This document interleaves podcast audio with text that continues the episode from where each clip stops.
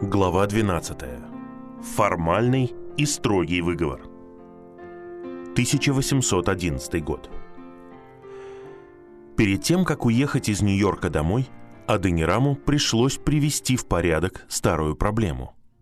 Он так и не забыл владельцев домов, которых он когда-то обманывал, не платя за еду и жилье, когда три года назад путешествовал с бродячими актерами – Теперь он снова проехал по тому же маршруту и расплатился со всеми своими долгами.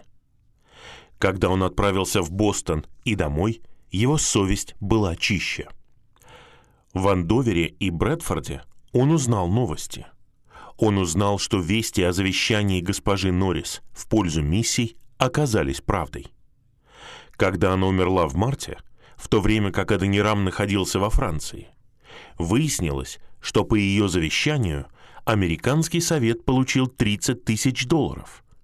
Более чем достаточно для того, чтобы четыре миссионера вместе с женами смогли открыть миссионерскую станцию в любой точке мира. Некоторые другие наследники подали в суд и заморозили активы, поэтому деньги нельзя было получить сразу. Но мало кто сомневался в том, что в конечном итоге они будут высвобождены – так как было хорошо известно, что и Джон Норрис, и его жена уже давно твердо верили в миссии. В действительности, когда Сэмюэл Спринг еще в 1806 году позвал господина Норриса в Салем и предложил ему проект богословской семинарии, Норрис отказался, потому что он хотел жертвовать деньги непосредственно на миссии. Однако после обсуждения этого вопроса со своей женой он передумал. И на следующее утро Спринг сказал, «Моя жена говорит мне, что планы открыть богословскую семинарию и помогать с миссионерским предприятием – это одно и то же.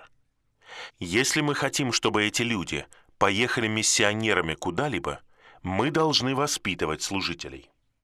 Далее он пошел в банк и снял оттуда 10 тысяч долларов серебром, которые пожертвовал на предлагаемую семинарию, и сказал, что он никогда не слышал, чтобы храму жертвовали бумажные деньги. Господин Норрис умер, так и не увидев исполнения своих миссионерских мечтаний, но его жена не забыла о них. Его пожертвования, ее оплата части расходов на поездку Аденирама в Англию и это завещание – были посвящены одной и той же цели. Имея в перспективе 30 тысяч долларов, Аденирам и Сэмюэл Нот решили, что им не нужно будет пользоваться помощью лондонского миссионерского общества.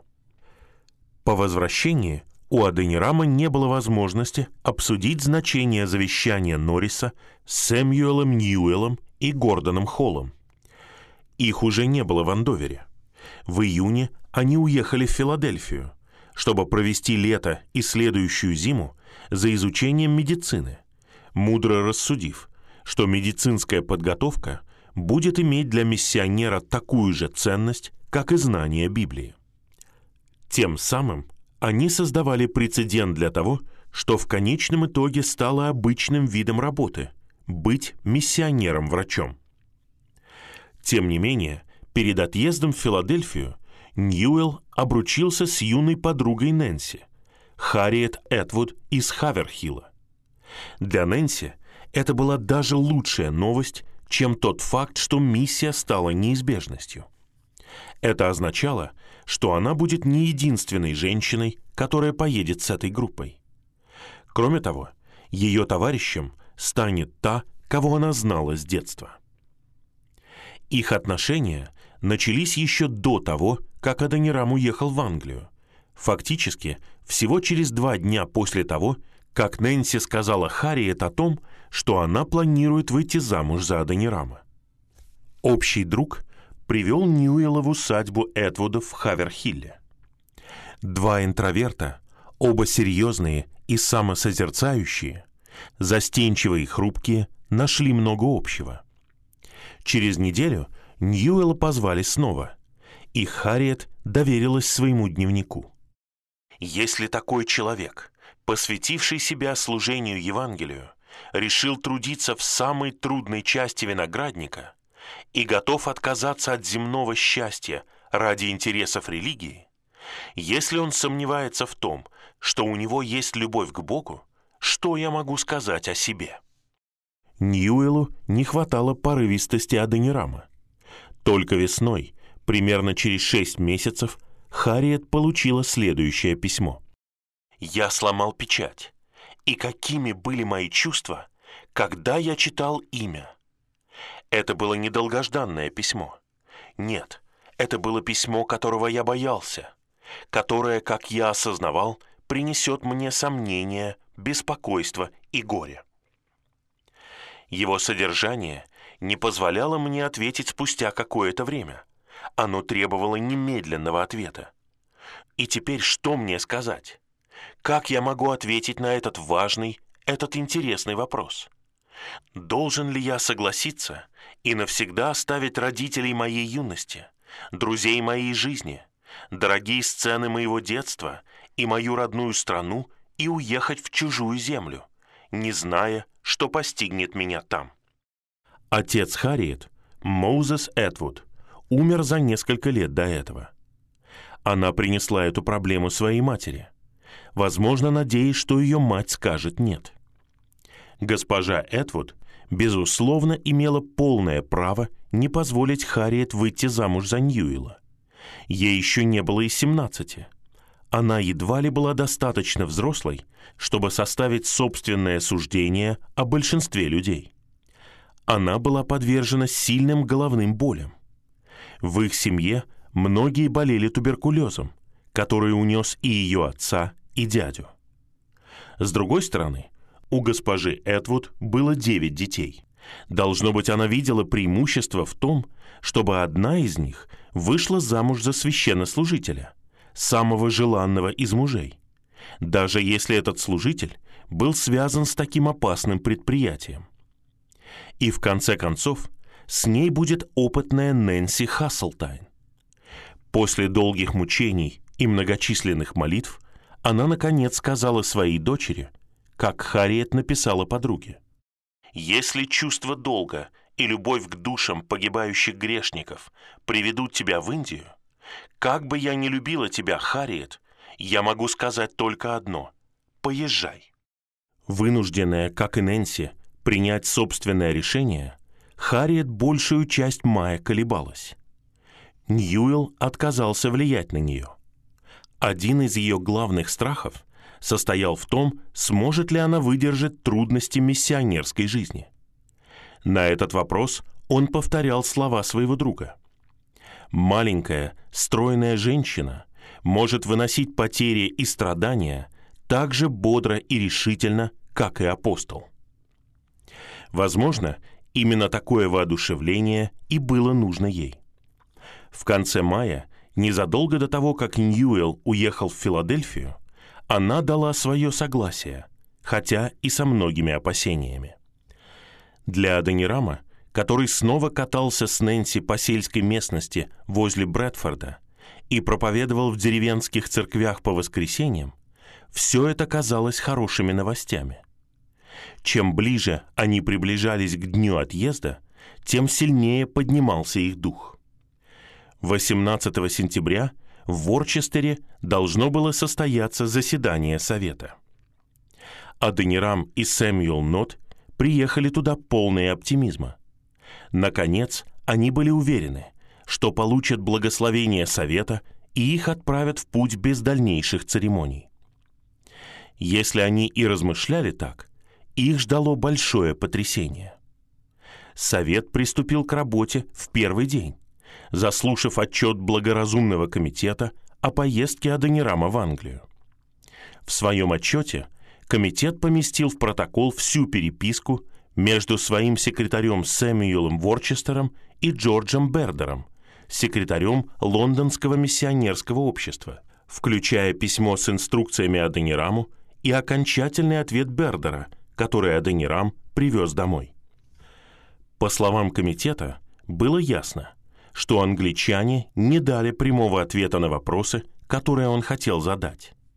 Вместо этого англичане выразили желание взять Аденирама и его коллег под свое крыло и были готовы получать средства от американцев, но их сотрудничество простиралось только до этих пределов. Руководство должно оставаться в руках англичан. Это было единственное разумное решение, решил комитет. Английская организация рассчитывала в наступающем году потратить 10 тысяч фунтов и уже выделила всю эту сумму. Стоимость содержания четырех американских миссионеров составит всего 600 фунтов. Если американцы не могут предоставить даже такой суммы, о каком контроле может идти речь? Тем более, что у них не было опыта работы в миссиях, а у англичан их было огромное количество. Но комитет считал, что было бы стыдно отдать своих четырех миссионеров лондонскому обществу из-за отсутствия каких-то 600 фунтов. Тем более, что скоро будут доступны 30 тысяч долларов госпожи Норрис, а также еще 1400 долларов, пожертвованные другими. Поэтому он настоятельно призвал оставить этих четверых под контролем Совета и приложить энергичные усилия для немедленного сбора средств. Некоторые из ведущих членов Совета были апатичными. Его президентом был Джон Тредвелл, четвертый губернатор штата Коннектикут. Другой ведущий участник, Уильям Бартлетт, один из немногих, чьи щедрые дары помогли основать Андоверскую богословскую семинарию, пожертвовал часть денег, на которые Аденирам поехал в Англию. Но хотя теперь он был одним из трех членов благоразумного комитета, двумя другими были Спринг и Вустер. Он вместе с Тредвеллом придерживался точки зрения консервативного торговца. Оба считали, что на данный момент лучшая политика – это осторожная политика бездействия. Эмбарго, возникшая в результате войны между Англией и Францией, практически парализовала американскую морскую торговлю. Два или три года бизнес был практически в тупике. Для таких людей, как Тредвелл и Бартлетт, это было неудачное время. Они не могли взять на себя поддержку четырех миссионеров и их жен и взять на себя сбор денег, которые позволят доставить их на восток и содержать их там. Тредвелл, которому было уже за 60, настаивал на этом с особенной твердостью. Чувства Адонирама и Нотта были прямо противоположными. Они считали, что сейчас или никогда. Война с Англией казалась неизбежной. Она может начаться в любое время, возможно, в течение нескольких месяцев. Если это произойдет, они не смогут выехать несколько лет. Время было очень важно.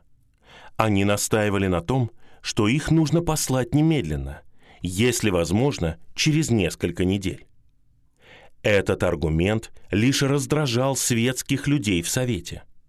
Они отметали мысль о неизбежной войне. Тредвелл даже обещал, что войны вообще не будет.